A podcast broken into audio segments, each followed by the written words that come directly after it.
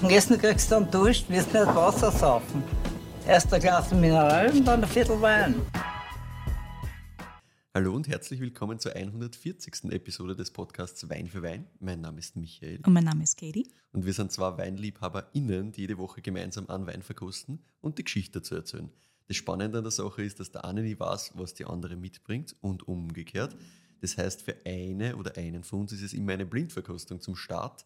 Und du weißt bestimmt noch, welchen Wein du letzte Woche im Glas blind verkosten durftest. Ja, du hast mir nämlich was mitgebracht, das auch ein gewisser Herr Keller in Dalsheim ganz gut findet. Ja. Den Chardonnay vom Herrn Kissinger, vom Moritz Kissinger. Im Glas haben wir den Jahrgang 2021 gehabt und der hat mir persönlich schon sehr, sehr viel Freude bereitet. Vor allem, weil er halt wirklich super schön balanciert war. Ja. Also die Balance Ja. ist meiner Meinung nach das, was das Ding auszeichnet. Und der strahlt halt trotzdem komplett. Der Ja. ist nicht nur ruhig, sondern der streut und gleichzeitig hat er eine mega schöne Balance. Er ruht in sich, ja. Er ruht in sich. Richtig, gesagt, richtig genau. schön. Und mein eigener Vorrat davon ist jetzt zwar relativ begrenzt, aber der ist jetzt in der hintersten Kellerecke Richtig und so. bleibt einmal dort. Richtig so. Sperrt das Zeug weg. Aber gut ist es, nur das sei gesagt. Und die Geschichte ist natürlich auch super, super cool. Sehr spannend, dass ich das jetzt einmal alles wirklich im Detail Voll. gehört habe. Weil es ja eigentlich eine kurze Geschichte ist, weil ja doch noch ein, ein junger Winzer und trotzdem schon sehr, sehr viel gesehen und, und dann doch irgendwie wieder eine lange Geschichte. Das war- Stimmt, ja. Finde ich recht spannend, ja. Ja, ja. Sehr gut. Heute rot. Heute rot. Hm, schöne Nase. Sehr schöne Nase, die mich sehr reinzieht. Das erste, was ich nur von ganz kurz einriechen, bin ich sofort einmal bei einer sehr reifen, eher kirschigen Frucht tatsächlich. Ja. Kirschig gebe ich da auf jeden Fall. Und reif, finde ich auch. Reif. Also richtig, das, ist, das war jetzt gerade das erste, was so, oh, reif, Genau. diese Frucht. Ja. Und sehr, sehr satt insgesamt das Ganze. Also diese, diese Frucht ist satt, dann ist Mhm. ein bisschen eine Würze dazu, aber die Frucht ist da schon ordentlich intensiv. Hat da. eine Richness, ganz genau. Ja, Also du ja. spürst quasi schon in der Nase, dass das jetzt ein eher dichtes Ding sein Genau, wird. genau. Also so, so spürt es sich zumindest in der Nase mal an. Also schauen wir mal, wie das am Gaumen dann ist. Aber Hm. rein von dem reinriechen denkst du, boah, richtig dicht, richtig intensiv und richtig reifer von der Frucht. Mhm. Ich habe so ganz leicht so, was, so ein bisschen was Animalisches drunter liegen Ja, genau. dazu. Also so ein bisschen was, ja, so, so ein bisschen rohes Fleisch dazu da reingeschmissen, irgendwie so, was, was da leicht rauskommt, aber schön. Voll. Also ich mag das ja grundsätzlich auch, wenn das immer so Ja. ein bisschen einen animalischen Touch hat. Bin ich ganz bei dir, es ist genau diese Kombination. Und auch das macht sehr, sehr reichhaltig gefühlt. Voll, genau. Ich glaube auch, das pusht das nochmal, dass Ja. das so dicht wirkt da, ja. Dann so eine, eine leichte Würze rund um und um, die auch fast so was ein bisschen in, in Richtung dunkle Schokolade, ganz fein aber hat. Ja, Aber halt nur so ein, ein Touch. da bin ich jetzt ein bisschen weniger dabei. Ich finde, wir sind nicht wirklich bei irgendeinem Schokoladenthema, um ehrlich zu sein. Nein, ich finde, es hat schon so einen, so einen leichten Touch in dieser Würze drinnen. Aber ist überhaupt nicht das Hauptthema. Ne? Ich finde, das Hauptthema Genau. ist schon dieses, diese, diese Animalik und diese Frucht. Ja. Und vor allem die Frucht, die halt so richtig, Die schirbt. Mhm. richtig schiebt, ja? die mir auch in das Glas reinzieht, so richtig. Ja. Weil ich will wissen, wie sie das dann am Gaumen tut. Ne? ja, genau. Ja, so einen leichten, so einen leichten Touch. Würze, die eher in Richtung Holz verorten hätte, ist da schon da, ja. Genau. Na gut, ich nehme mal einen Schluck da. Yes. Das ist lustig am Gaumen, finde ich. Weil das, das ist diese Kombination aus dem doch sehr reichhaltigen und dichten, gepaart mit trotzdem einer Eleganz über den doch auch feinen Gerbstoff eigentlich, der da dazukommt. Das geht sich schon aus, obwohl das schon Richtig. ordentlich Power hat. Ne? Faszinierend, oder? Das ist faszinierend, ja. Das, ist, nämlich nicht, also die Nase würde jetzt vermuten lassen, dass es dass das nur, ist. genau. dass das nur breit und viel Wein Mhm. und wenig Schwung. Und also- es hat aber beides. Es hat, das hat beides, weil es hat wirklich eine schöne Säurestruktur, es hat einen schönen Zug insgesamt und trotzdem bleibt aber in der, auf der Zunge, in der Mitte quasi diese saftige, reife Kirschfrucht immer noch da. Und ich finde, das Animalische hast du am Gaumen. Das Animalische kommt auch durch. Und Genau. das ist hinten raus dann fast ein bisschen rauchig gefühlt. Das ist ein bisschen eine Rauchigkeit. Du hast, finde ich, drinnen auch so, so was Leichtes in diese balsamische Richtung dazu, das Mhm. dem aber auch nochmal Schwung gibt. Genau, Balsamico ist, finde ich, ein ganz, ganz guter Punkt. Ja. Dunkler. Ja. Und das gibt dem aber nochmal richtig so diesen Zug auch mit. Ja, genau. Weil wenn das nicht da wäre, glaube ich, wäre es schwieriger. Weil das, das, Aber das sorgt nochmal für ein bisschen Frische. Ja. Genau, genau. Die braucht es auch. Schön, der Gerbstoff ist wirklich schon nicht hundertprozentig smooth, sondern schon so ein bisschen rustikaler. Mhm, genau, Aber schön, Mhm. gefällt mir halt auch wirklich gut. Genau. Die Saftigkeit ist ein Wahnsinn in Wirklichkeit, das muss man auch schon einmal dazu sagen. Und auch die Kombination mit der Säure. Genau. Ich finde, es ist eine sehr, sehr schöne Balance Ja. aus diesem Säurethema und aber auch dieser Reife. Ja, weil es ist, es ist reif, diese reife Frucht, die urjuicy ist Ja. und schon auch wirklich dicht ist und dann trotzdem halt durch diese balsamische Frische dann nach hinten Mhm. Und es wird. schiebt schon. Es schirbt. Das Es schirbt. bleibt überhaupt nicht stehen. Das ist Ja. ganz, also persönlich finde, dass das ein Obwohl, spannendes nämlich, Ding obwohl nämlich diese, diese Dichte weiterrollt. ist. Ja, Das finde ich so spannend, weil das, das hört nicht auf, dass es halt, das, also das, mach es mal, funktioniert das ja über den Schmäh, dass du quasi halt die Dichte hast und dann schiebt die Säure das alles weg. ja, Da finde ich, schiebt die Säure diese dichte und reife Frucht einfach mit am Gaumen. ja. Das heißt, mir bleibt da immer noch Frucht.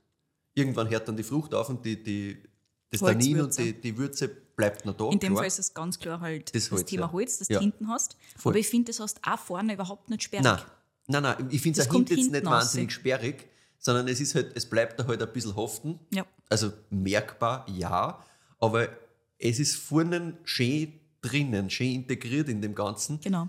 Gefüllt gibt es halt dem, dem ganzen Soften, also eine, eine schöne Rundung rundum und um. Ja, aber nicht zu viel, finde ich. Also grad, bisschen eine Würze, die spürst du schon, finde ich, Genau, am die Anfang. Holzwürze hast mehr als diese Rundung in dem Fall, finde Ja. ich, weil du doch relativ viel Säure hast, das genau. das Ganze aber das ausgleicht. gibt, das gibt nur, finde ich, der Frucht so ein bisschen. Also ja, für mich in meinem Hirn ist es ein, ein Ball aus saftiger Frucht quasi, der und der wird geschoben von Genau, der Säure. der ist mitten, mitten auf meiner Zunge und der, die, diese Rundung von diesem, von diesem Fruchtball quasi, das gibt mir das Holz. So, so fühlt es sich in meinem, in meinem Hirn jetzt an. Schön, also es macht, das macht Spaß. Mhm. Und trotzdem ist es reif und trotzdem hat es viel Würze. Mhm, Okay. Was ist das? Ich habe da absichtlich das gegeben, weil es schwieriger ist als andere Sachen. ah ja, Viel Spaß beim Raten. weil ich, ich würde das jetzt da rein von dem, wie es daherkommt, eher in irgendein wärmeres Eck stecken. Oder ein Aber wärmeres brauchst- Jahr vielleicht. Du brauchst, genau, weil die, die Frage ist halt, also warmes Jahr kann ich mir vorstellen, weil ich habe halt trotzdem noch eine Säurestruktur, die mich von ganz wärmeren Ecken wegbringt. Genau. Weil sonst, also wenn du die Säure dem nimmst, Dann, dann, sind wir irgendwo in Italien. Und dann ist es halt irgendwas Brates, Fettes. Aber wir haben die Säure. Aber ich kann mir trotzdem Wie kann das passieren? Ja, wir sind wahrscheinlich, dadurch, dass wir die Säure haben, eben in dem warmen Jahr und nicht ganz warmen Eck. Mhm. Aber geht sich das in Österreich aus? Na, Nein. mit was denn? Ja, ich es Was soll es denn für Rebsorten sein in Österreich? Ja, das, das ist eben meine Frage. Deswegen hätte ich es halt jetzt davon rein von dem ganzen Ding nach Italien gesteckt, aber dafür hat es mir halt sehr viel Säure dann trotzdem. Ach so ist das. Aber wenn wir in den Norden gehen, könnte das Vielleicht. Ah, Vielleicht können wir in den Norden können gehen. wir nach Südtirol gehen? Gehen wir nach Südtirol. Ah ja, es ist wirklich Südtirol. Ah, nein, ist nur bitte. Wobei, fast Südtirol. Ach so, ist es äh, Alto, was weiß ich, mich nicht aus. Nein, ist das andere. Try again. äh, Bisschen drunter. Trentino. Ja. Ah, ja. Also, mein, ich, ich muss sagen, für Leute, die sich jetzt, äh, so wie ich, nicht intensivst mit dem ganzen norditalienischen Weinregionen im Detail, also wirklich so das Theoriewissen beschäftigen, Mhm. ultra schwierig. Was ist Trentino? Was ist Alto Adige oder wie das heißt? Alto was Adige, ist, genau. Was ist äh, Südtirol? Wie, wie passt das alles zusammen? Ich hoffe, du hast das ein bisschen in der Erklärung dabei. So ein bisschen nehme ich es mit, ja. Mhm. Okay, aber das ist dann Tirol, Digga, oder was? Das ist Tirol, Digga. Ja, okay. Weil das kann sowas halt. Genau. Haben wir schon mal schlechter getrunken? Richtig. Ist das Faratori, oder Das was? ist Faradori, genau. Ah, nice. Welches Jahr wird es sein? Das ist nicht ganz jung. Mhm. Was ist ein wärmeres Jahr im Trentino? Ist das 14 wieder, oder was? Nein. 14 war ein saukaltes Jahr. Ah, 14 war so gut. 17? 18. 18. 18 war das warme 18 Jahr. war warm, stimmt. 18 war überall warm. Also 18 das war kannst, bis auf, ja. ich glaube, Sizilien, da war es komisch, aber ansonsten ist gefühlt 18 wirklich fast überall warm gewesen. Ah, ja. In Europa zumindest. Ja. Okay, 18. 18, indeed. Mhm. Lustig, ja, cool. Voll schön. Also super soft, geil. Und was ist das dann für einer? Granato. Granato. Es muss der Ah, Granato, sein. Wenn ich Foradori mitnehme, war es fast Dann klar. muss Granato nehmen. Ja, stimmt. Genau. Wobei ich habe dieses Thema natürlich auch noch durchdiskutiert mit meiner Ansprechperson bei Foradori, ja. nämlich mit dem lieben Emilio, Ah, was ja. wir genau nehmen. Ich erzähle dann nachher noch, wieso wir genau dieses Jahr da jetzt im Sehr Glas gut. Ah haben. ja, cool. Super spannend. Ein schönes Ding. Geil. Bin ich sogar halbwegs zufrieden mit mir, muss ich sagen. Ich bin auch sehr zufrieden mit dir. Mit so ein bisschen Anfangspush bist du jetzt super hinkommen. Naja, zu Italien bin ich eh sofort gekommen eigentlich. Nur Ja, stimmt, das hast du eigentlich relativ schnell gehabt. das, also, weil das, das schreit Italien für mich. Nur Genau. ich war dann kurz einmal off, wenn das hat dann doch so viel Säure. Und dann war ich mir, bin ich halt nicht sofort sicher, dahin wohin. gekommen, wohin das tut, Ja. aber eigentlich muss es natürlich dann da tun. Das Ja. macht schon Sinn. Aber ja, Italien finde ich schreit es total. Ich finde auch, dass es sehr, das hat, das sehr hat, das hat diese ist dafür. Thematik, auch mit diesem Balsamischen und Mhm. so drinnen so ein bisschen und mit dieser Würze. Ich nehme jetzt schon was vorweg, ähm, ein Zitat vom äh, Emilio, das ich eigentlich nachher hätte bringen wollen, aber das Mhm. kann ich dir jetzt schon erzählen. Ich finde, er erklärt das sehr, sehr schön. Ähm, Teroldigo kann für ihn wunderschön verkörpern, was das Trentino ist, nämlich einerseits diese alpine Frische Ja, und, und andererseits das- diese Zugewandtheit zum Süden, also du blickst Mhm. Richtung Süden, du hast dieses Mediterrane auch drinnen, mit dieser Würze, mit der Reife, die du teilweise reinkriegst und diese Balance ist es, was die Weine ausmacht. Und ich finde, das beschreibt auch dieser Jahrgang tatsächlich ganz gut. Mhm. Also da können auch die hassen Jahrgänge mit dieser Säure einfach nur richtig gut fahren. Voll. Und das ist meiner Meinung nach wirklich wertvoll. Ja, es ist, ist, das ist schon beeindruckend. Ja. Mhm. Ja. Na gut. Wieder mal Let's eine go. Folge, die sich schon sehr, sehr lange angekündigt ja, hat. die hat fallen müssen, aber Genau. Hab ja, hundertfach. richtig so. Und ich habe ja damals bei der Folge 53 über Ampelaya, über das Geschwisterweingut von Foradori schon gesagt, irgendwann machen wir Foradori auch noch.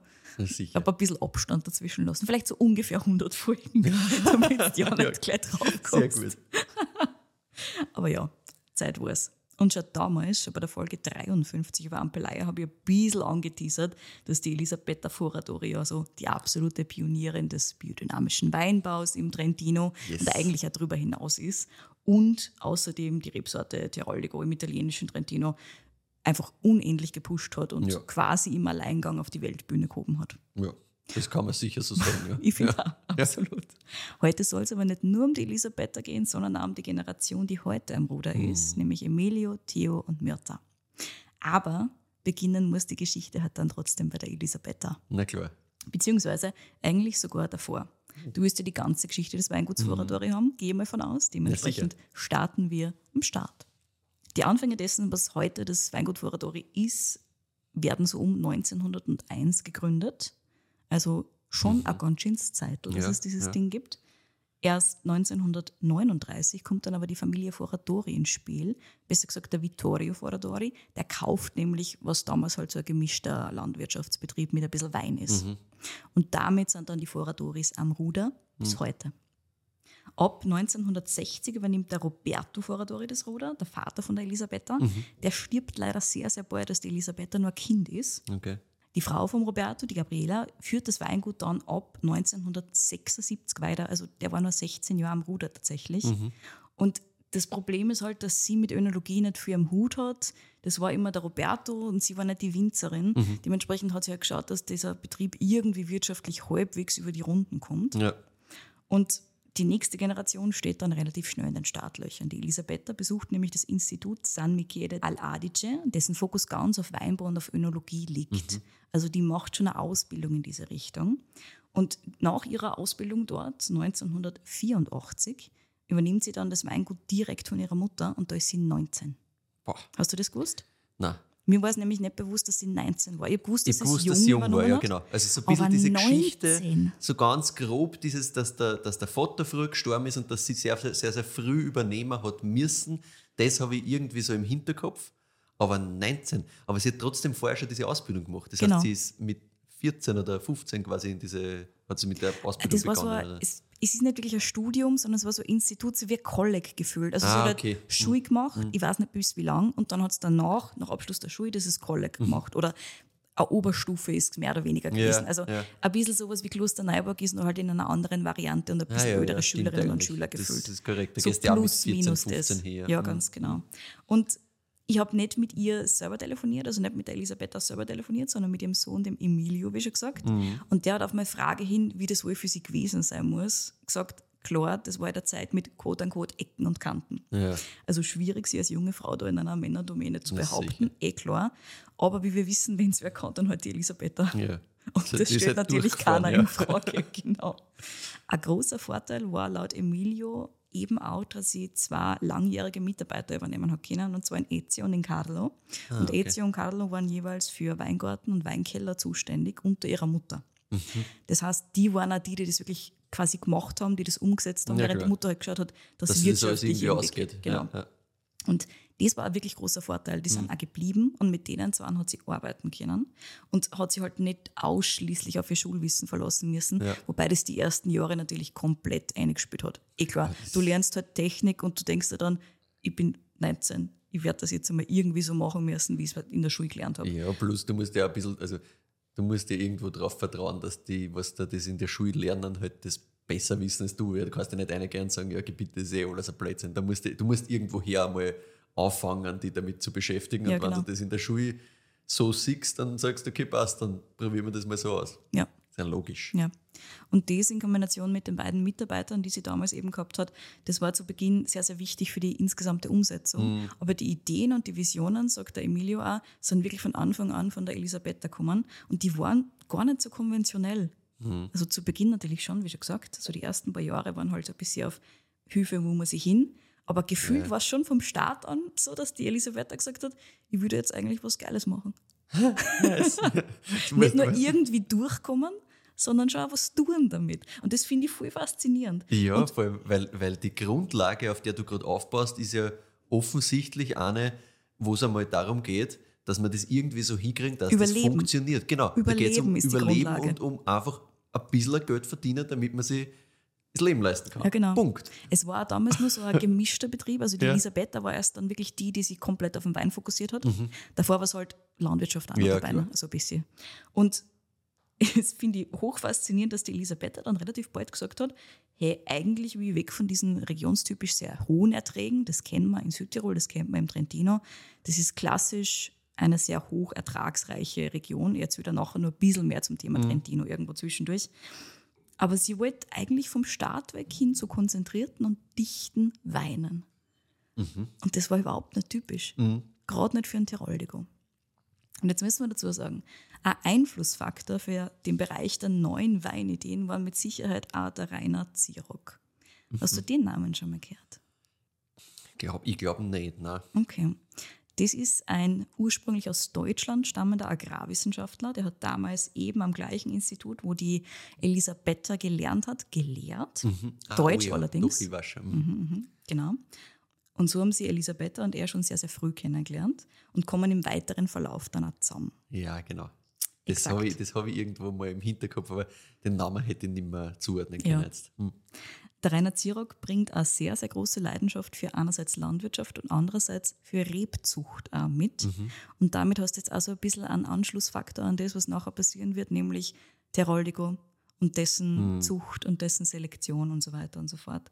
Und so kommt es, dass die Elisabetta mit ihm gemeinsam dann auch wirklich alle Rebsorten so ein bisschen durchprobiert, einmal ein bisschen schaut, was kann spannend sein und dann in weiterer Folge halt auf den Teroldigo kommt. Schon relativ bald merkt die Elisabetta also, dass ihr der Teroldigo genau das geben kann, was sie eigentlich sucht. Es ist eine Rebsorte aus der Region, eine mit Tradition, eine, die auch ihr Vater schon geschätzt hat, wenn auch anders als sie, und eine, die sie jetzt auf ein neues Level heben kann. Also die ganzen Faktoren, die sie eigentlich gerne hat, Halt unterschätzt. Ne? komplett unterschätzt. Wir haben ja schon mal diskutiert, dass das Trentino im Schnitt so eine Region war und in manchen Teilen auch noch ist, muss man dazu sagen, die sehr stark auf hohe Erträge und auf Massenwein Ja. setzt. Da kommt relativ viel von dem Gläschenzeug her. Na sicher. Und das ist unter anderem, weil die wirtschaftliche Lage nach dem Zweiten Weltkrieg nicht die beste war. Mhm. Also das ist einfach eine wirtschaftlich sehr gebeutelte Region und immer wenn eine Region wirtschaftlich schlecht dasteht, schaust du mal, dass du Masse rauskriegst, damit Ja, du irgendwie Geld machst und später kannst du dann wieder zurückgehen Richtung Qualität. Ja klar, auf Qualität konzentrieren kann ich mich ja fast nur, wenn ich ein Fundament habe, wo ich sage, okay, passt, jetzt kann ich anfangen zum Spülen. Genau. Das habe ich nicht, wenn es mir wirtschaftlich so dreckig geht, dass ich einfach nur irgendwie schauen muss, dass ich überlebe. Ja. Exakt. Also du bist die Elisabeth und denkst, ah, das geht beides. Machen wir schon. ist schon geil. Und der Teroldego eben mit diesen großbärigen Trauben, die werden relativ großbärig nämlich, er war schon immer gut für unkomplizierten, fruchtigen, sehr, sehr easy drinking Massenwein Ja. und auch für Schnittwein. Und Ja. so wurde er auch produziert damals. Das war so ganz, ganz klassisch für das, was der Teroldego war, quasi ab dem Ersten Weltkrieg eigentlich. Ja. Und außerdem sind die Weine großteils in Italien geblieben. Das heißt, Teroldego hat außerhalb ohnehin keiner gekannt. Vor dem, also vor dem Ersten Weltkrieg war er so ein bisschen bekannter tatsächlich. Nach dem Ersten Weltkrieg hat das keiner mehr kennt. Ja. Und das war vielleicht also ein bisschen Teil des Anreizes, dass die Elisabeth da gesagt hat, da kann ich eigentlich was Neues machen damit. Ein unbeschriebenes Ein Blatt. so ein unbeschriebenes bisschen. Blatt, ganz genau. Sie war schon ein Kind der 80er, sagt der Emilio, Ja. als ich nach so ein bisschen dieser spezifischen Stilentwicklung auch gefragt habe, Ja, ja. die sie mit diesem Teroldego gemacht hat. Mitte der 80er, als sie angefangen hat, war international eben gerade dieser sehr dichte, sehr Ja. konzentrierte Wein in. Und das hat natürlich sie auch ein bisschen mit Hauptsache aufgenommen. Konzentration Das war der. Trend so ein Ja. bisschen, genau. Und das ist halt mit viel Holz on top, teilweise dann nur im internationalen Bereich. Und die internationalen Rebsorten waren aber auch der absolute Hype. Ja. Und sie hat das eben ganz witzig kombiniert, ne? weil sie hat nicht diesen Trend der Stimmt, sie hat internationalen Rebsorten, das Cabernet Sauvignon pflanzt, sondern genau, wie halt, viele Ja. Übrigen, ja, just FYI, sondern sie hat sich wirklich eine Rebsorte ausgesucht Mhm. und hat gesagt, das ist eine spannende Rebsorte, schauen wir mal, was ich mit der machen kann, dass das genauso geil ist genau, das kann ich auch auf diese Liga raufbringen. Ja, quasi, genau. ne? Ja. Und das finde ich super spannend, weil sie Ja. jetzt ist auch unter Anführungszeichen leichter machen können und irgendwas Internationales pflanzen. Und damals ist jeder diesen ganzen Cuvées nachgerannt Ja. mit Merlot und Cabernet Sauvignon. Aber dann war es halt austauschbar gewesen. Ne? Schon, ja. Aber ich glaube, dass das schwieriger war, was sie gemacht hat. sicher, sicher bin ich überzeugt davon, dass das hin damit. schwierig war. Nur, ich glaube, dass es heute ein Riesenvorteil ist. Ja, Weil natürlich. jeder sagt, der Roldigo. Faratore. 100 Prozent. Ja, aber in dem Moment, sie hat zehn Jahre wahrscheinlich damit arbeiten können, dass sie einfach nur die großen Cuvées macht, super verdient, hat sie irgendein riesen Weingut hingebaut und Ja. fertig. Na, so ist aber es. danach wäre es halt wurscht gewesen, ob das jetzt Faratore ist oder irgendein anderer Name draufsteht. Stimmt, genau. Also irgendwann hätte dann eine Entwicklung stattfinden müssen. Ja. Irgend, ja. Irgendeine andere Richtung. Aber sie hat sich gedacht, entwickeln wir gleich mal. Entwickeln wir gleich mal. Mit 19, let's go. Ich habe, wie schon gesagt, nicht mit ihr telefoniert, sondern mit ihrem Sohn. Aber ich habe im Vorhinein schon einiges an Research betrieben, das ich dann mit Emilio so ein bisschen äh, nochmal gegengecheckt habe, Mhm. Ja. ob das eh so stimmt. Beziehungsweise halt viel, wo sie wirklich selber spricht, weil da kann man Ja. halt dann wirklich rausnehmen, was man rausnehmen kann. Und es gibt ein Interview, in dem sie auch mahnt, dass der Teroldego schon so ein bisschen das Erbe von ihrem Papa ist. Ja. Also, dass das schon so ein bisschen was Sentimentales auch gehabt hat. Du hast vorher gesagt, ihr Papa hat die Rebsorte auch schon geschätzt, aber anders als sie. Ja. Ihr Papa hat, also das habe ich eben auch genau aus diesem Ja. Interview raus, und ihr Papa hat die eben auch verwendet gehabt, hat Ja. natürlich nicht so ausgebaut, wie sie das ausgebaut ja. hat, aber es war eben nicht so, dass ihr Papa jetzt auch alles ausgerissen hat Mhm, und, und irgendwas anderes gesetzt hätte. Ihre Mama dann sowieso nicht, ne? die hat dann Ja, nicht klar, richtig die hat ja privat mehr oder weniger. Richtig, genau. Und es dürfte vielleicht also dieser sentimentale Aspekt ein bisschen eine Rolle zumindest gespielt Ja, haben. So nach ja. ihren eigenen Worten. Also sie hat da in diesem Interview schon so ein bisschen drüber nachgedacht, woher ist das eigentlich gekommen, dass ich Teroldego wohin habe. Ja. Das war halt einerseits hat ihr die Rebsorten wirklich alles geben können, was sie interessiert hat. Und andererseits kann es also ein bisschen dieses Sentimentale gewesen sein, was Mm, sie so intrinsisch motiviert hat, besonders das zu machen und nicht was anderes. Ja. Ist wahrscheinlich auch nochmal extra schwer, wenn du sagst, in der Zeit, wo du jung übernehmen musst, weil dein Papa gerade gestorben ist, Mhm.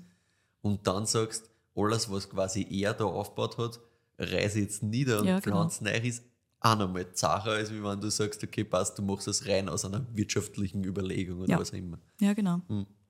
Und ich finde ja, dass diese sentimentalen Aspekte durchaus was sind, was viel Weingüter prägen. Ja. Weil du tragst halt Dinge wirklich von Generation zu Generation weiter, weil du halt nicht in Tagen oder Monaten denkst, Hm. sondern in Jahren. Dementsprechend hast du das viel mehr drinnen, dieses generationenübergreifende und dieses, was haben die vorher gemacht?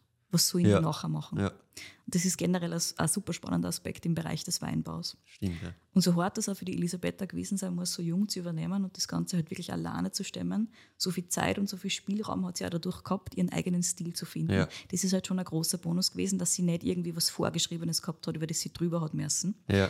Und so hat sie schon so ab 1985, also zweites Jahr, an dem sie Wein macht, tatsächlich angefangen, Teroldigo zu selektionieren. Also wirklich bald schon. Und mit 1986, also nur ein Jahr später, hat sie den ersten Granato gemacht. So Ah, schnell ja, ist das gegangen. 86 ist das schon.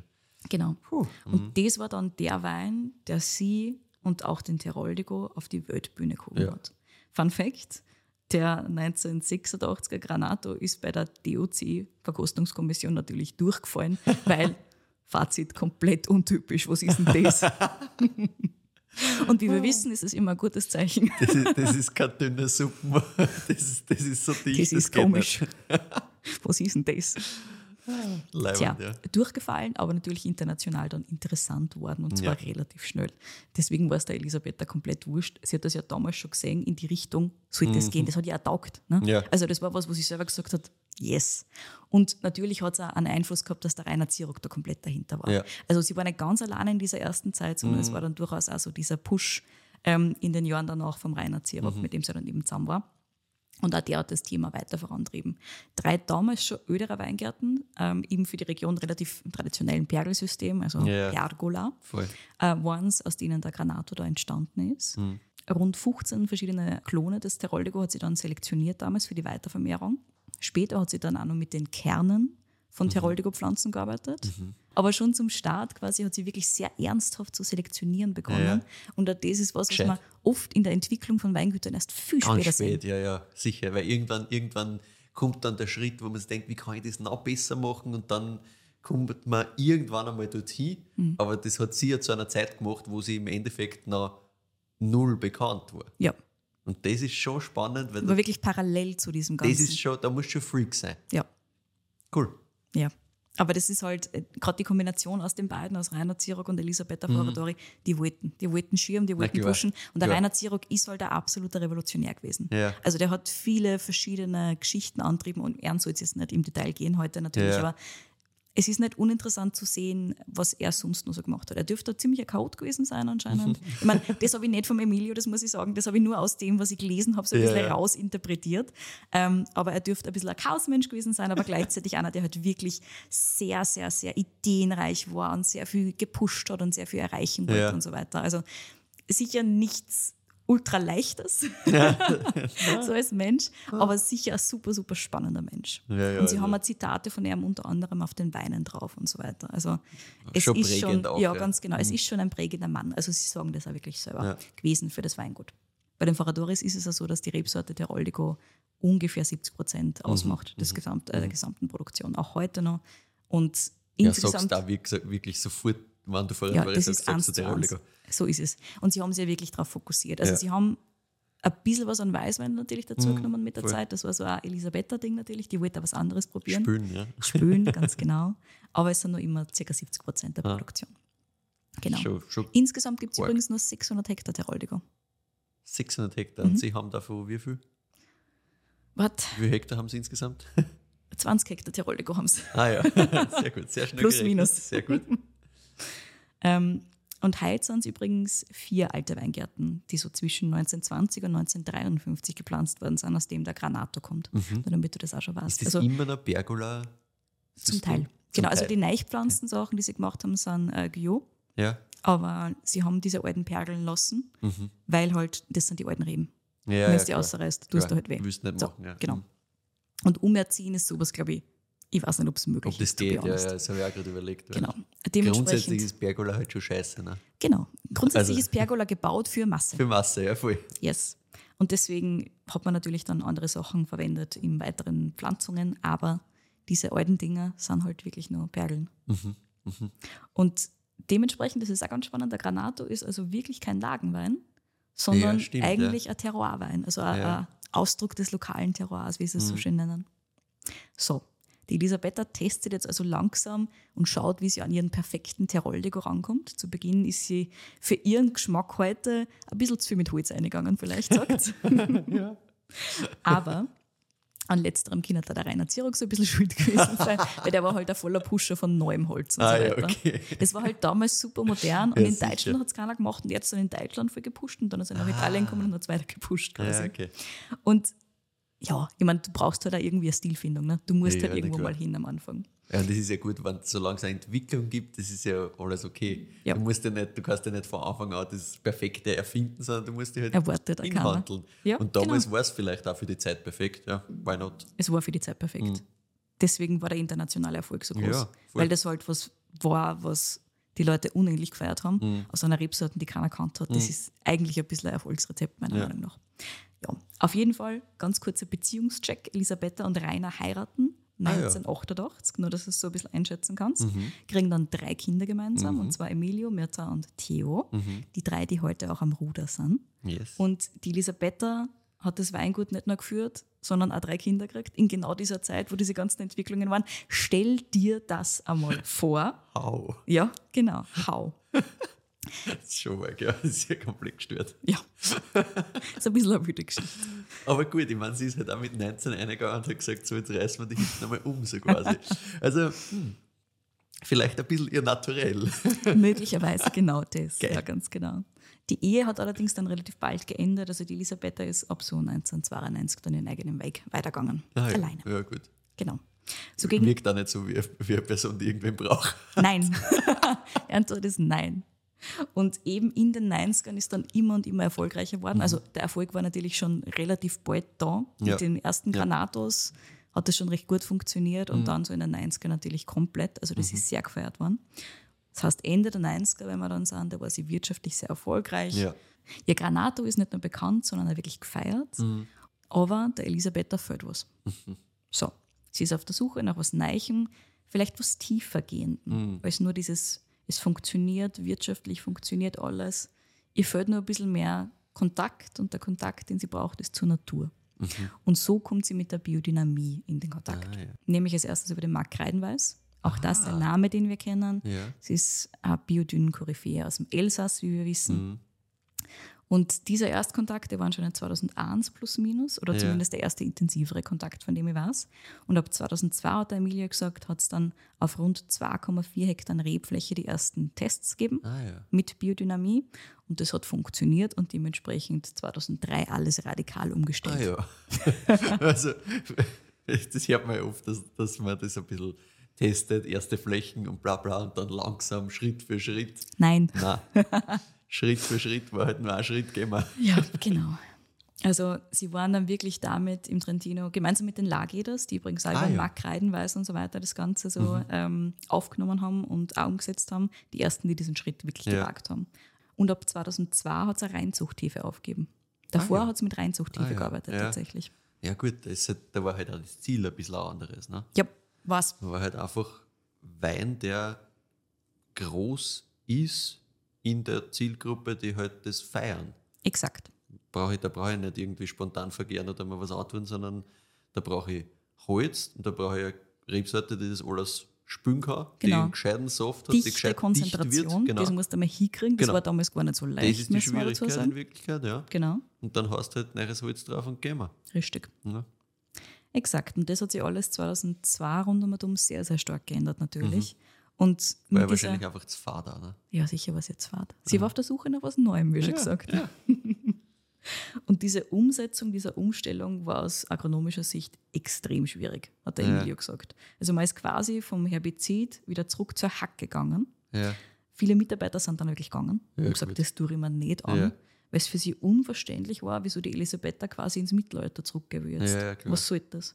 Zu einer Zeit, wo das ja sonst dann niemand gemacht hat. Ja. Das war ja komplett Irrsinn in Absolut. Nur dazu im Trentino und in Südtirol. Ja. Das, da waren bei einem Weingut, das gerade super funktioniert. ne? Du bist ja, am ja, ja. Peak quasi, bist ganz oben und reißt eigentlich alles nieder. Natürlich, wenn du, da, wenn du das nicht schaffst, dass du da irgendwie so weit drin bist, dass du das strategisch möchte ich gar nicht sagen, aber aus, aus einer größeren Sicht sehen kannst, denkst du, das sind komplett deppert. Ja. Und Ja, das war wirklich, also schwierig. es dürfte sehr, sehr schwierig gewesen sein, Mhm. was die Mitarbeiter und so weiter angegangen ist. Ja, das glaube ich. Und der Emilio hat auch gesagt, es hat damals nur weniger maschinelle Möglichkeiten gegeben, um diese Probleme zu lösen, als es jetzt gibt. Jetzt gibt es ein bisschen technologische Möglichkeiten, wie man Sachen anders machen kann. Ja. Aber damals war es halt wirklich vom easy, ich meine, es ist nichts easy dran, aber vom easier Herbizidsprühen Ja. hin zu, du musst heilen gehen. Das ist einfach die, die Handarbeit quasi halt verzehnfacht wahrscheinlich. Ja. Ne? Und, das, ist schon halt, sehr intensiv. Ja, und das ist halt schwierig, wenn ich zuerst einen Job gemacht habe, der auch nicht leibend war wahrscheinlich und auch hart, zu einem Job, der noch viel härter wird. Ganz genau. Die Elisabetta war dementsprechend also extrem mutig, Ja. so hat es der Emilio formuliert. Und sie hat halt diese ganzen Veränderungen komplett selber tragen müssen. Mhm. Also sie hat das alles selber von ihrer Persönlichkeit aus durchbringen Ja, müssen. ja, klar. Und halt auch Mitarbeiterinnen und Mitarbeiter wieder finden, die das halt mehr Die das verstehen. mittragen, ja. Mhm. Das dürfte halt auch ziemlich, ziemlich schwierig gewesen sein am Anfang.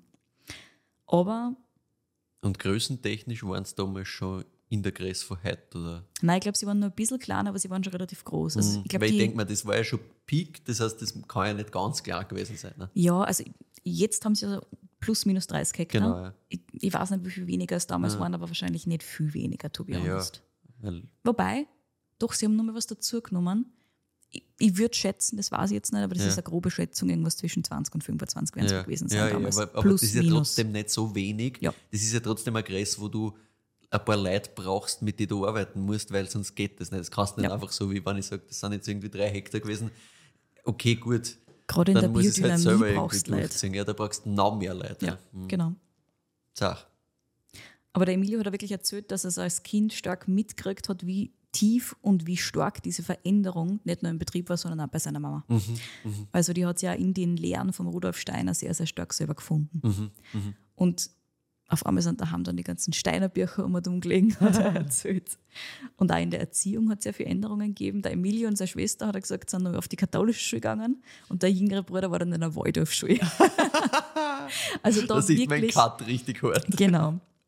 Also da auch wirklich eine sehr persönliche Verbindung zu dem Ganzen. Und ich glaube, wenn du das hast, dann geht es nicht mehr leichter. Ja, Wenn du ja. wirklich das Gefühl hast, okay, passt, ich finde mich da in allen Aspekten vom Steiner besonders gut wieder, dann tust du wahrscheinlich ein bisschen weniger schwer, das Ganze mit aller Kraft umzusetzen. Ja, plus bist halt auch nochmal überzeugter von dem allen wahrscheinlich, Genau. weil du halt das in allen Lebensaspekten umsetzt. Ja. Richtig. Und das dürfte der Fall gewesen sein.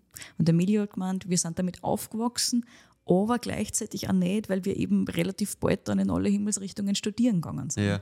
Also gerade die Öderen, ich meine, der jüngere Bruder hat das noch am meisten abgekriegt quasi, Ja, aber äh, die anderen beiden äh, sind dann ja eigentlich sofort nach der Schule studieren gegangen und der Theo dann eben auch. Ja, ja, und auf der katholischen Schule, da, da kannst du mit dem nicht ankommen. Ne? Also, da, da brauchst du nicht deinen Namen tanzen anfangen, weil das Nope. wird nichts. Und damit kommen wir jetzt endlich zur neuen Generation am Weingut, die heute am Ruder ist. Und ich habe natürlich den Emilio ja gleich mal gefragt, ob es klar war, dass er Winzer wird. Ja. Und er hat gesagt, überhaupt nicht. Absolut nicht klar. Er ist nach der Schule gleich mal nach Deutschland gegangen, um zu studieren. Und na, nicht Geisenheim, sondern Tübingen. Und na, nicht Önologie, sondern Philosophie. Ah ja, na bitte. Mhm. Einfach weil er gesagt hat, er will was anderes machen. Ja, cool. Und damit ihm während des Studiums aber dann doch nicht fad wird, hat er dann relativ bald angefangen, bei Weingütern zu arbeiten während der Lese. Ja, kennst du halt von daheim, ne? hast ein Genau. bisschen Know-how schon, das heißt, da, da kommst du leicht rein. Als Sohn Kontakte- von der Elisabetta Genau, grad kommst du da rein, wenn du nicht in Geisenheim bist. Korrekt, Kontakte von der Mama helfen. Genau, Ah. genau. Und dementsprechend hat er sich dann Plätze bei Lesen gesucht, wo es halt spannend war. Und gestartet hat er nicht schlecht in Bordeaux bei Chaval Blanc. Ah, ja. Kann man machen.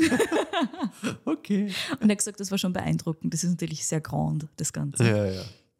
Und was auch noch beeindruckend war und was eine wirklich wichtige Station war für ihn, war Rebholz in der Pfalz. Ah, ja. Wo er gesagt hat, da hat er wirklich so die Klarheit des Weins, aber in dieser pfälzischen Zugänglichkeit kennengelernt. Mhm, und das hat er wirklich, das hat er super gefunden, so dieses Zugängliche, dieses, du kommst da schon ran und es ist trotzdem Ja, ja. sehr schön Wir klar brauchen und nicht, clean. nicht irgendwie übertrieben Abkommen sein oder sonst was, sondern wir sind am Schluss einfach halt Weinbauern.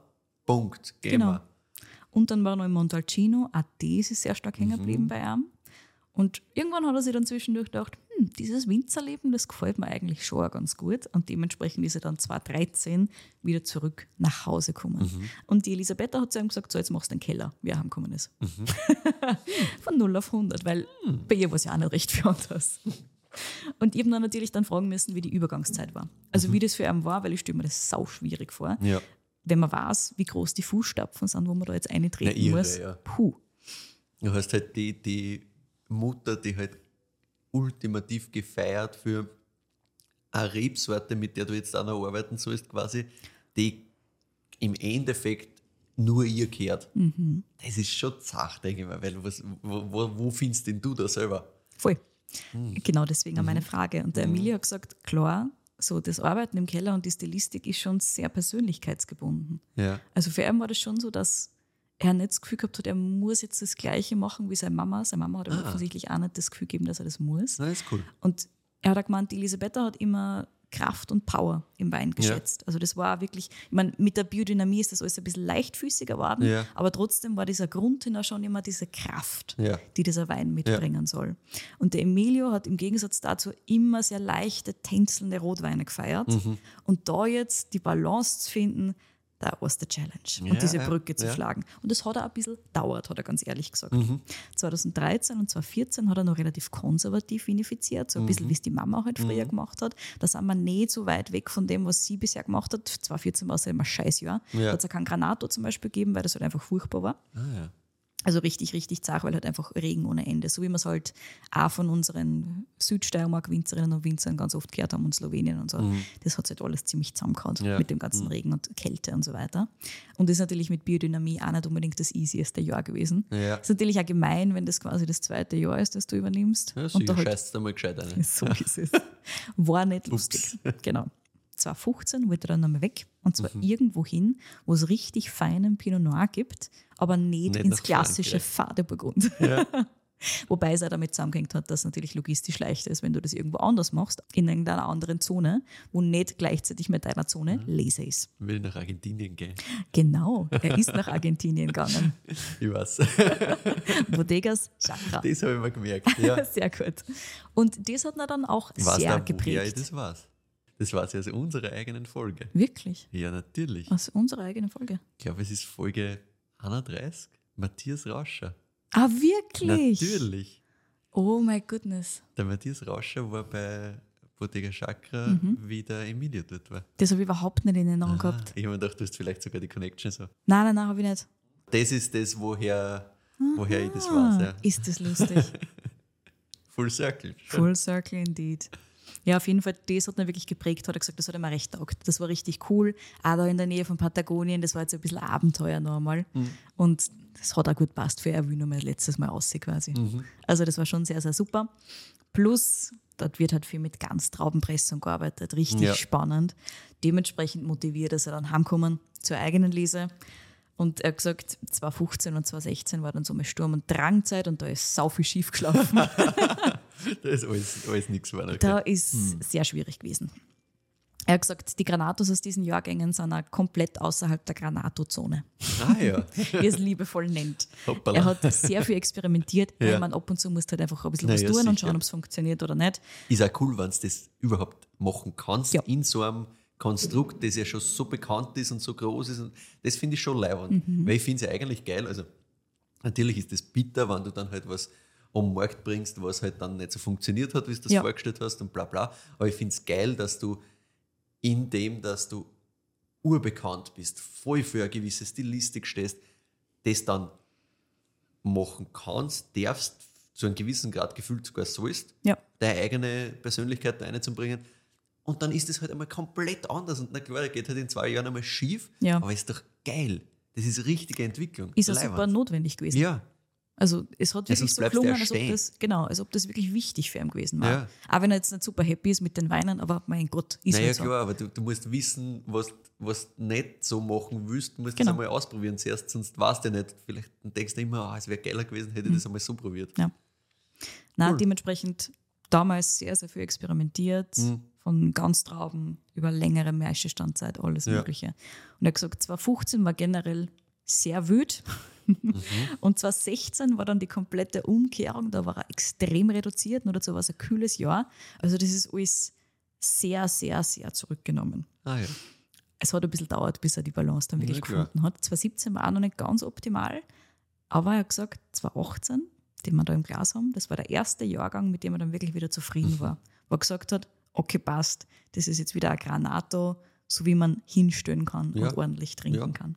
Korrekt. Der 218 hat eine neue Dimension gehabt, eine gewisse Ruhe, ist nicht so muskulös und dicht wie die Weine von der Elisabetta, aber ist er nicht so extrem reduziert, wie es dann zum Beispiel 2016 gemacht hat. Mhm. Klar, es ist ein warmer Jahrgang, hat er gesagt, aber wir haben so ein bisschen diskutiert, welchen Wein ich jetzt mitnehmen Ja. soll und uns schließlich für den da aus meinem Keller tatsächlich entschieden, Ah, ja. weil es eben der erste richtige Emilio-Jahrgang ist. Ja, voll ist cool. Und weil er halt jetzt auch schon gut antrinkbar ist. Die Granatos brauchen ja wirklich einiges Ja, eben, an eben. Zeit, bevor du das angreifen. Also kannst. Ich bin, bin überrascht, wie gut trinkbar Ja, das jetzt schon voll. ist mit 18. Ne? Das ist trotzdem 18. Aber es Aber es hilft halt diese Wärme auch Genau. so ein bisschen. Ne? Exakt, und deswegen haben wir ein bisschen diskutiert, welchen wir nehmen Ja. und gesagt, okay, passt, it will be this one, weil es meiner Meinung nach erstens einmal nicht ganz leicht zum Zuordnen ist, aber es geht schon. Ja. Und zweitens, erst, also zweitens natürlich auch Emilio-Jahrgang, der erste Ja, richtige. ist halt cool. Und, Der, wo er wirklich zufrieden ist, damit Genau. ist doch super. und Antrinkbarkeit. Also Ja. das war halt auch ein großer Punkt, von dem er gemeint, ich brauche jetzt nichts Jüngeres mitnehmen. Ich habe gesagt, es ist eigentlich schade, wenn ich das aufreiße, weil es ist Voll. halt, das kämpft noch komplett und es ist ja noch nicht ganz dort. Weil die Sachen sind mega, aber die sind halt jung. Also, sind halt jung einfach ein Viech. Ja. Das ist halt, also, wir wissen es eh, wir feiern das schon auch, aber das ist halt viel mehr das, was du jetzt trinken willst. So ist es. Das ist, das ist nicht das, wo ich sage, passt, lass das jetzt noch zehn Jahre links, Genau. sondern das ist jetzt ja wirklich schön antrinkbar. Yes. Das kannst du in zehn Jahren auch noch Geld trinken, aber du musst Aber das ist nicht jetzt schon warten. da. Genau. Genau. Mhm. Deswegen auch diese Entscheidung für diesen Jahrgang dann am Schluss. Jetzt kannst du langsam überlegen, welche Bewertung du diesem Wein geben willst. Ich erzähle dir währenddessen noch ein bisschen was über die Vinifikation selber, weil das hat mich natürlich auch interessiert. Mhm. Je nach Jahrgang werden bis zu 50 Prozent ganze Trauben verwendet. Es kommt ein bisschen darauf an, ob du ein kaltes oder warmes Jahr hast. Mhm. Der Granato sieht außerdem ausschließlich Holz. Und ich finde auch das merkst du an. Also der Ja. gärt im Holz Ja. wirklich vollständig, also der bleibt während der gesamten Gärung auf der Maische. Das dauert im Schnitt so um die drei Wochen lang, Ja. wobei es im Emilio immer lieber ist, es dauert länger, als es dauert kurz. Mhm. Je länger, desto länger und präziser ist ja die Extraktion, sagt er. Mhm. Also wenn es einmal einen Monat dauert oder ein bisschen länger, taugt ihm das ganz besonders. Mhm. Und ich habe einen Jahrgangstipp nachher für euch, den ihr nachkaufen könnt, Oh. wo genau das passiert ist und wo der Emilio am allerglücklichsten ist mit. Ja, schön. Aber der leider jetzt noch nicht antrinkbar Ja, ist. der, der muss noch schlafen. Okay. Der muss noch schlafen, genau. Danach kommt er ins gebrauchte große Holzfass. Das kommt ein bisschen darauf an, was gerade für Fässer frei sind, aber es sind immer große, große Holzfässer. Und bleibt dann genau zwei Winter drinnen, also rund 18 Monate. Diese Zwei-Winter-Regel sieht er bei großen Rotweinen als sehr sinnvoll an, sagt Ja. Emilio, auch aus mikrobiologischen Gegebenheiten. Also er sagt, so lange braucht der Wein, um einfach in sich zu ruhen dann, Ah, ja. um halbwegs zu funktionieren, auch was die Tanninen und so weiter angeht. Ja. Länger mag er persönlich nicht, weil dann geht ein bisschen was von dieser Vitalität und von dieser Frucht und vom Ursprung des Weins, wie er es nennt, verloren. Also ist einfach eine stilistische Entscheidung. Ja. Und für den Emilio kombiniert der Teroldigo genau diese Aspekte, wie ich vorher schon gesagt habe, die das Trentino ausmachen. Einerseits Ja. diese Frische, andererseits Ja. diese Mediterranität. Voll. Ich finde, das erklärt das voll schön. Und diese vier alten Und das spürst Weingärten, du wirklich. Ne? Also, komplett. das war jetzt auch blind, ohne zu wissen, was es ist, ist das sofort da. Genau. Ne? Wir haben jetzt sofort diskutiert und ich habe auch sofort gesagt, diese Saftigkeit und diese Reife kombiniert mit trotzdem dieser Eleganz, die da von der Seite Komplett. kommt. Also, das ist Absolut. cool. Das Also wir können es ist echt nur unterschreiben. Ja. Genau. Ja. Und auch noch spannend zu wissen, für die vielleicht diese vier alten Weingärten, von denen der Granato kommt. Also es kommt ein bisschen darauf an, wie es die einzelnen äh, Weingärten geht. Geht, Manchmal ja, ist es halt von ja. einem nicht und von den anderen Ja, drei schon. Aber es gibt vier potenzielle quasi. Mhm.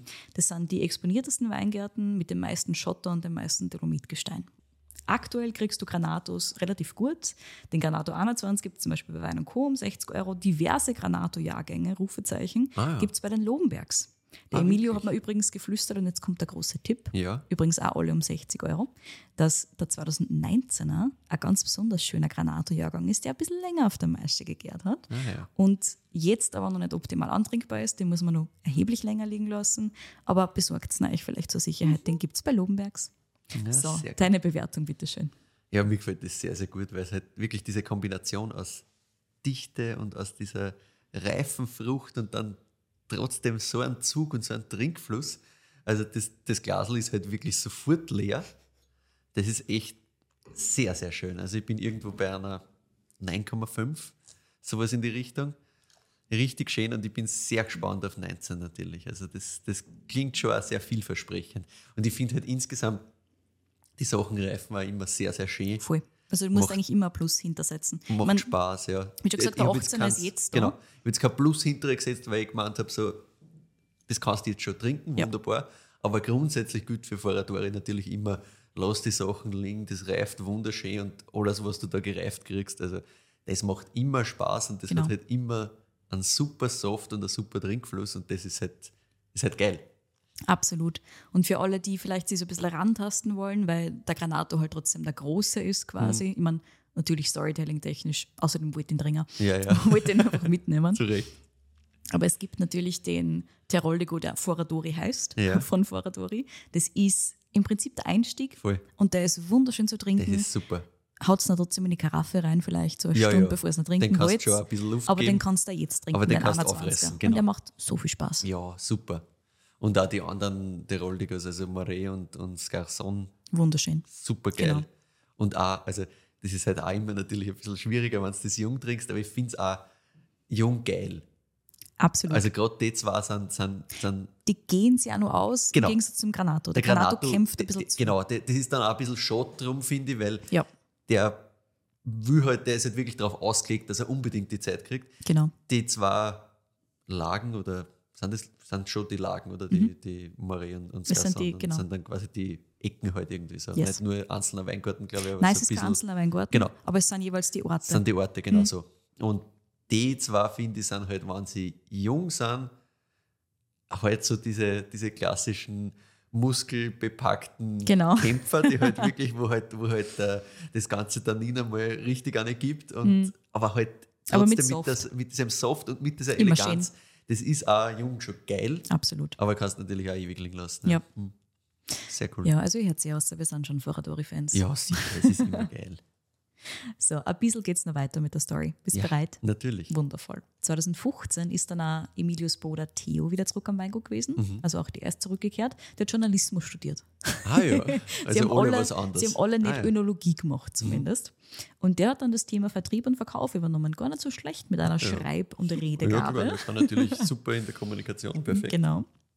Und die Myrta, die Schwester von den beiden, Ja. hat ab 2019 ein weiteres Kapitel der Hacienda Agricola Foradori eröffnet, und zwar das Thema Gemüse, von dem wirst du auch schon mal gehört Ja, das habe ich schon mal gehört. Ja. Genau, sie hat nämlich Agrarwissenschaften studiert, also das, was am nächsten dran ist an Ja. dem Ganzen tatsächlich, war dann in Kanada und hat dann das ganze geballte Wissen wieder zurückgebracht Mhm. ähm, an den Hof und hat im Prinzip eine super Ergänzung zu dem ganzen Weinthemen gebracht mit der Landwirtschaft dazu. Mhm.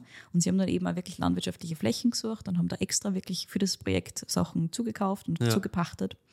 Und im Prinzip sind alle super happy damit und es ist super praktisch, meinte Emilio, weil die Myrta macht jetzt einfach das Gemüse, damit Mhm. hat auch einen guten Platz da und macht halt wieder was ganz anderes und bringt nur einen Aspekt dazu Mhm. und macht da das Thema Hospitality so ein bisschen mit. Mhm. Und geht wieder mehr zurück in dieses gemischte Landwirtschaftsthema, Genau. wieder ein bisschen mehr in Kreislaufwirtschaft natürlich ist äh, optimal eigentlich. Ja. Exakt. Und man kann auch, wenn man Foradori besucht, ähm, mit der Myrta gemeinsam so dieses Thema Gemüse und so weiter auch machen. Also es ist so eine Art Mini-Workshop. Steht natürlich auf meiner Bucketlist. Ah. Das ist Richtig leibend, cool. Ja. Ja.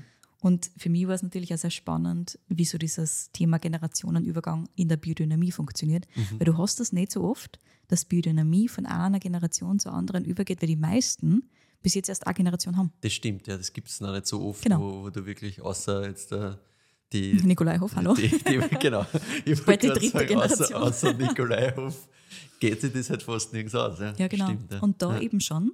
Und das war für mich natürlich ein besonderer Aspekt, weil das schon immer was anderes ist, weil es doch ein bisschen was Ideologisches quasi auch ist. Richtig. Und was, wo ich schon mal vorstellen kann, dass sie da die Generationen auch ein bisschen anecken können, wenn das Absolut. nicht so, also weil das ist ja fair, wenn du sagst, ja, ich, ich verstehe das nicht, ich kriege da keinen Zugang dazu, vollkommen. Und das dann, also da, da musst du schon sehr gut die da auch eingespielen können. Ne? Mhm, Genau, deswegen für mich auch super interessant. Voll. Und wie wir vorher schon angesprochen haben, ist die Elisabetta natürlich komplett drin aufgegangen. Das Ja. war für sie eine sehr philosophische Sicht auf das Ja. Ganze und sehr ganzheitlich. Und Emilio und Theo sehen die Biodynamie eher so als eine Methode, Mhm. mit der sie die meiste Vielfalt in den Boden und in die Weinberge reinkriegen können. Mhm.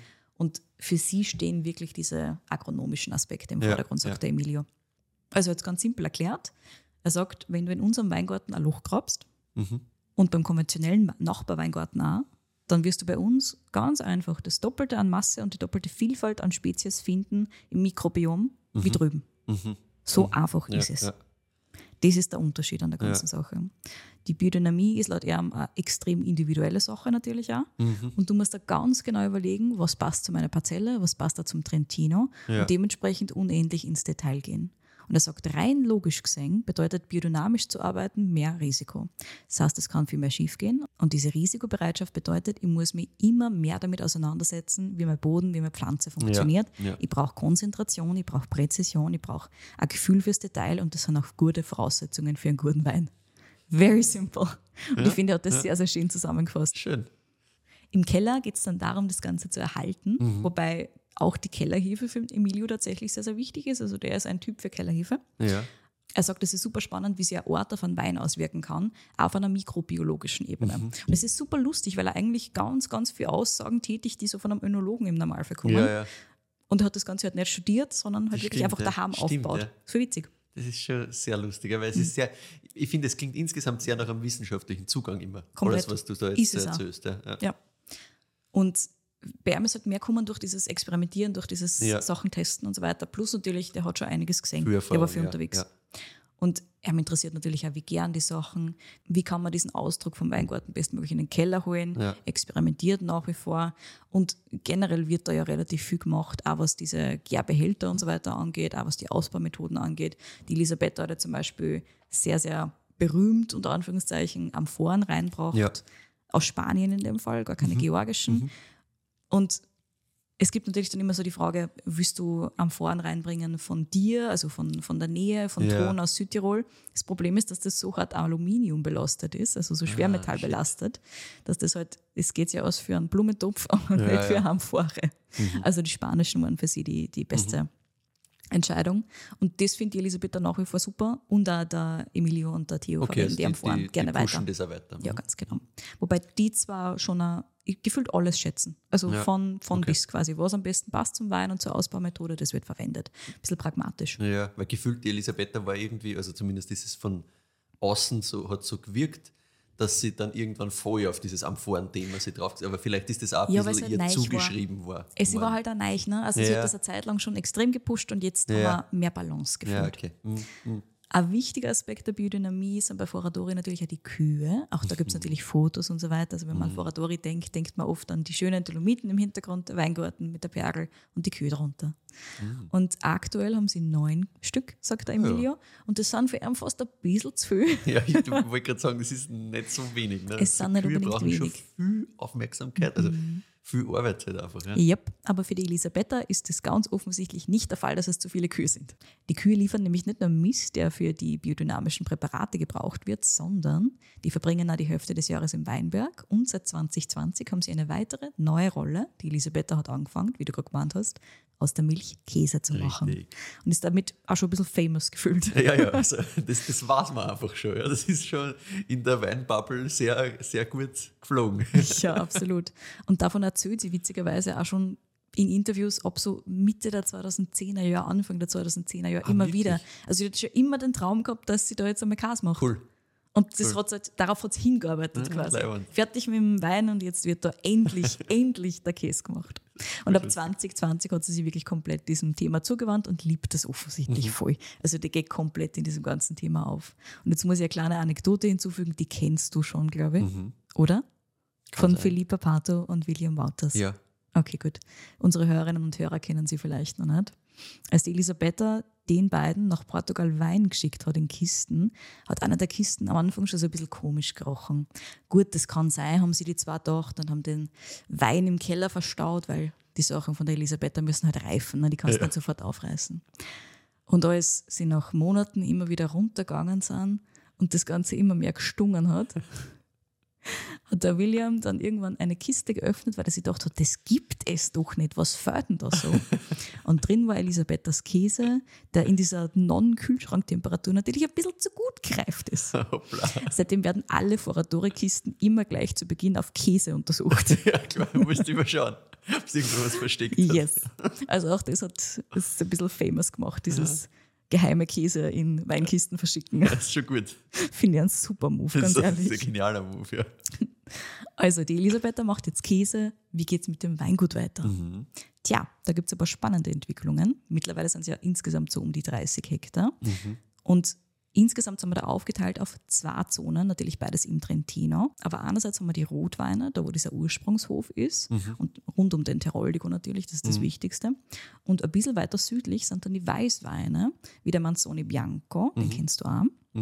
Mhm. Und hier tanzen sie in den letzten Jahren so ein bisschen schwieriger, was den Klimawandel angeht. Ah ja. Also das ist nicht ganz nicht optimal. so warm. Genau. Der Teroldigo hält sich super, sagt Ja. Emilio. Aber mit den Weißweinen kämpfen sie. Aha.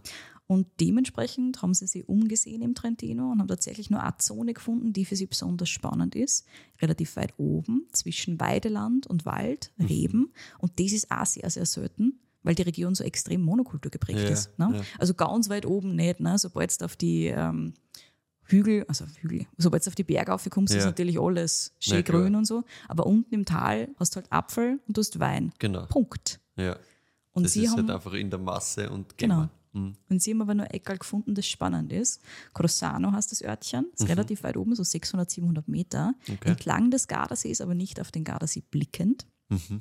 Und dort haben sie eine ganze Menge alter, autochthoner Rebsorten ausgepflanzt, die teils so in Konservatorien waren, teils bei alten Winzerinnen und Winzern irgendwo im Weingarten ähm, gefunden werden mussten. Und diese Rebsorten, die sind großteils vor der Reblaus, also Mhm. das ist so um 1920 erst im Trentino gewesen. Auch Ja. das ganz spannend finde ich. Es ist relativ spät gekommen. Relativ beliebt gewesen damals, Ah, okay. vor der Reblaus. Ja. Und nach der Reblaus sind dann natürlich großteils die internationalen Ja, Rebsorten klar. gepflanzt worden. Da hat es auch dann natürlich viel weniger Teroldigo gegeben, aber insgesamt war noch mehr davon Mhm. da und das war spannender, weil es halt große Masse und so weiter Ja. machen hast können. Deswegen ist der nicht komplett gestorben zum Beispiel. Mhm. Und was spannend ist für den Emilio an diesen alten Rebsorten, die er da jetzt ausgepflanzt hat, ist, dass die durchwegs mehr Säure und weniger Zucker produzieren. Ah. Und das ist natürlich optimal für das perfekt, Thema ja. Klimawandel Ja. in Italien. Und natürlich muss ich das jetzt in der Praxis erst einmal sagen, Ja. sagt der Emilio, aber die grundsätzliche Voraussetzung ist super. Plus natürlich auch die Höhe. Mhm. Also das ist im Prinzip so ein bisschen ein Rüsten für das, was noch kommt, die nächsten 10, 20, 100 Jahre. Ja. Plus, sie haben noch ein paar Vernatsch-Typen ausgepflanzt, auch da Ah, Hinblick auf Zukunft der Reben. Auch das natürlich ein Rotwein, der schön eine Säure Mhm, halten kann, voll. schön eine Frische bewahren kann. Mhm. Auch das super wichtig, sagt der Emilio. 2024, also dieses Jahr, wird es erstmals einen kleinen Ertrag geben. Ah, ja. Das heißt, jetzt sind wir soweit. Und auf Basis von diesem ersten Ertrag wird dann weiter selektioniert, weitergearbeitet. Bis wir davon was zum Sehen bekommen, dauert es natürlich noch relativ dauern, lang, ja. genau. Aber es sei dir gesagt, es bleibt spannend. ja, sicher. Und damit sind wir am Ende unserer Folge Sehr schön. angelangt. Vielen herzlichen Dank. Sehr, sehr schöne Folge. Super Geschichte natürlich. Und eine, die einfach einmal fallen hat müssen, weil Genau. das, das ist halt schon wirklich geil. Also, wo Foratori draufsteht, ist halt immer was Geiles drin. Das Yes. ist schon wirklich, wirklich leibend und super spannend, wie sich das alles entwickelt hat und wie viel, vor allem wie viel Risiko die eigentlich immer gegangen sind, gefühlt. Komplett. Als Familie, weil die hätten es an jedem Schritt immer einfacher machen können. Ja. Klingt zumindest so, ja, weil auch wie der Emilio übernommen hat, er hätte einfach sagen können, ja passt, ich mache einfach das weiter, was die Mama gemacht hat.